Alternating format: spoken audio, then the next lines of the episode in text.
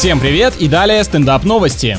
Исследования показали, что освоение новых знаний проходит лучше во время письма, нежели при печатании или просмотре видео. Да, второе и третье от занятий обычно отвлекает, причем очень сильно. Добровольцы пытались овладеть арабским языком и оказалось, что выводить текст от руки это самый продуктивный способ, превосходящий компьютерные методы обучения. Есть подозрение, что просто раскладку с таким алфавитом не в каждой программе можно найти, и это, естественно, немного усложняет процесс.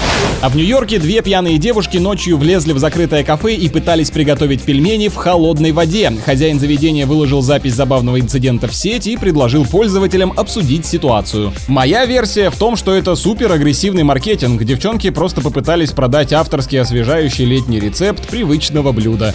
На этом пока все. С вами был Андрей Фролов. Еще больше новостей на нашем официальном сайте energyfm.ru.